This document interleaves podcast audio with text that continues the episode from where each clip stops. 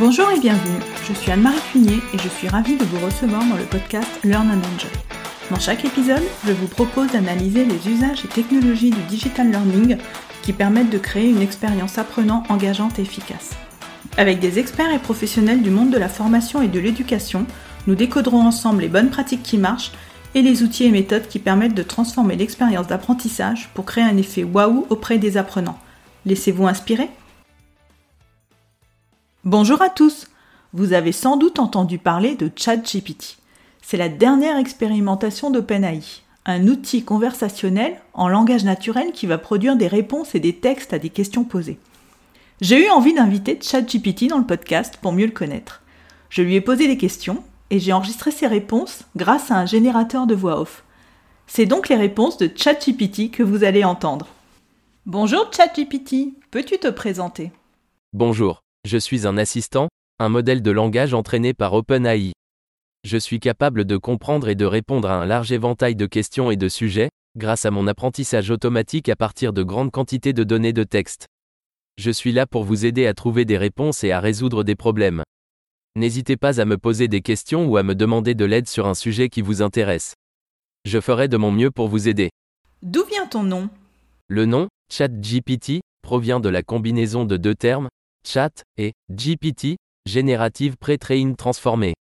Chat fait référence au fait que le modèle a été conçu pour être utilisé dans un contexte de conversation, en générant du texte en réponse à des entrées données par un utilisateur. GPT fait quant à lui référence à la famille de modèles de langage développés par OpenAI, connue sous le nom de générative pré-trained transformée. Ces modèles ont été conçus pour générer du texte de manière autonome en s'inspirant de grandes quantités de données de texte.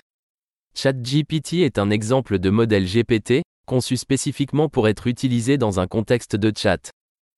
Comment fonctionnes-tu? Je suis un modèle de langage conçu pour générer du texte en fonction des entrées données. J'ai été entraîné sur une grande quantité de données de texte et de conversations en ligne, ce qui me permet de comprendre le langage humain et de générer des réponses naturelles et cohérentes. Pour fonctionner, j'utilise une technique d'apprentissage automatique connue sous le nom de transfert de style de texte. Lorsque je reçois une entrée, j'utilise cette technique pour analyser le style et le contenu de l'entrée, puis je génère du texte qui s'inspire de cette entrée tout en respectant le style et la structure de la réponse. Mon modèle est capable de générer du texte de manière autonome, ce qui signifie que je n'ai pas besoin de sources externes de données ou de connaissances pour répondre aux questions ou générer du contenu. Cependant, il est important de noter que mes réponses générées peuvent parfois être imprécises ou inexactes, et il est donc recommandé de vérifier le contenu généré avant de l'utiliser. Et dans quel contexte peut-on faire appel à toi? J'ai été principalement conçu pour être utilisé dans un contexte de conversation en ligne, pour générer du texte en réponse à des entrées données par un utilisateur. Je peux être utilisé dans un certain nombre de contextes différents, tels que les chatbots ou les assistants virtuels, je peux être utilisé pour créer des chatbots ou des assistants virtuels capables de répondre aux questions des utilisateurs ou de leur fournir des informations sur différents sujets. La génération de contenu, je peux être utilisé pour générer du texte de manière autonome à partir de différents prompts ou thèmes. Cela peut être utile pour créer du contenu pour des sites web, des blogs, des réseaux sociaux, etc. La recherche, je peux être utilisé pour générer des réponses à des questions ou pour fournir des informations sur différents sujets. Cela peut être utile pour effectuer des recherches ou pour obtenir des informations rapidement et facilement. Il est important de noter que je n'ai pas été conçu spécifiquement pour un usage particulier, et que je peux être utilisé de différentes manières en fonction des besoins et des objectifs de l'utilisateur. Cependant, il est recommandé de vérifier attentivement le contenu généré et de le réviser afin de s'assurer qu'il est précis, complet et adapté à l'utilisation prévue. Est-ce que tu pourrais m'aider à créer une formation? Je serais heureux de vous aider à créer une formation. Quel type de formation souhaitez-vous créer? Quel est votre public cible? Avez-vous déjà une idée de ce que vous voulez inclure dans votre formation? Par exemple, peux-tu me rappeler quelles sont les différentes étapes pour concevoir une formation? Voici quelques étapes qui peuvent être suivies pour créer une formation. Première étape, identifier les objectifs de la formation. Avant de débuter la création de la formation, il est important de déterminer clairement les objectifs que vous souhaitez atteindre. Quelles sont les connaissances ou les compétences que vous souhaitez transmettre aux participants? Quels sont les résultats que vous espérez obtenir? Deuxième étape, définir le public cible il est important de savoir à qui s'adresse la formation et de déterminer les besoins et les attentes de ce public. Cela vous aidera à créer un contenu qui sera pertinent et adapté aux participants. Troisième étape, élaborer le contenu de la formation. Une fois que vous avez déterminé les objectifs et le public cible de la formation, vous pouvez commencer à élaborer le contenu de la formation. Pour cela, vous pouvez utiliser différentes sources d'informations, comme des livres, des articles, des documents, des vidéos, etc. Quatrième étape, choisir les supports de la formation. Il est important de choisir des supports de formation adaptés au contenu et aux objectifs de la formation. Les supports peuvent être sous différentes formes, comme des présentations, des documents écrits, des vidéos, des quiz, etc. Cinquième étape, organiser la formation. Une fois que le contenu et les supports de la formation sont prêts, vous pouvez commencer à organiser la formation. Cela comprend la définition du lieu et de la date de la formation, la sélection des formateurs et des intervenants, la préparation des documents et des matériels nécessaires, etc.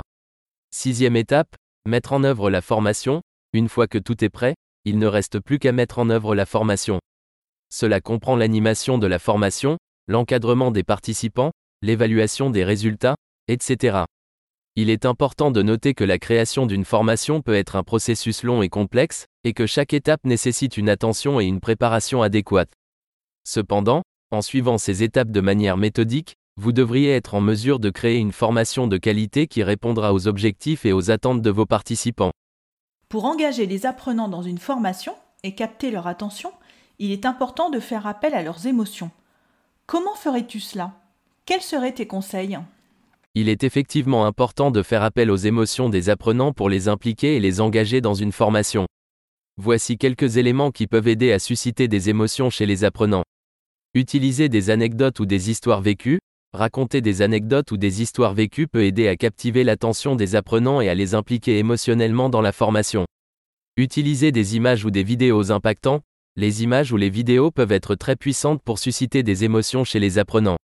Il est important de choisir des images ou des vidéos qui sont pertinentes pour le contenu de la formation et qui ont le potentiel de susciter des émotions chez les apprenants. Faire appel aux cinq sens, en faisant appel aux cinq sens, vue, oui, toucher, goût, odorat, vous pouvez aider les apprenants à s'immerger dans la formation et à vivre des expériences émotionnelles fortes. Utilisez des témoignages ou des exemples concrets, en partageant des témoignages ou des exemples concrets, vous pouvez aider les apprenants à se mettre à la place des personnes concernées et à ressentir les émotions qui y sont liées. Encouragez l'interaction et la participation, en encourageant l'interaction et la participation des apprenants, vous pouvez les impliquer dans la formation et les faire vivre des émotions fortes. Il est important de noter que chaque personne est différente et que ce qui peut susciter des émotions chez une personne ne sera pas forcément le cas pour une autre.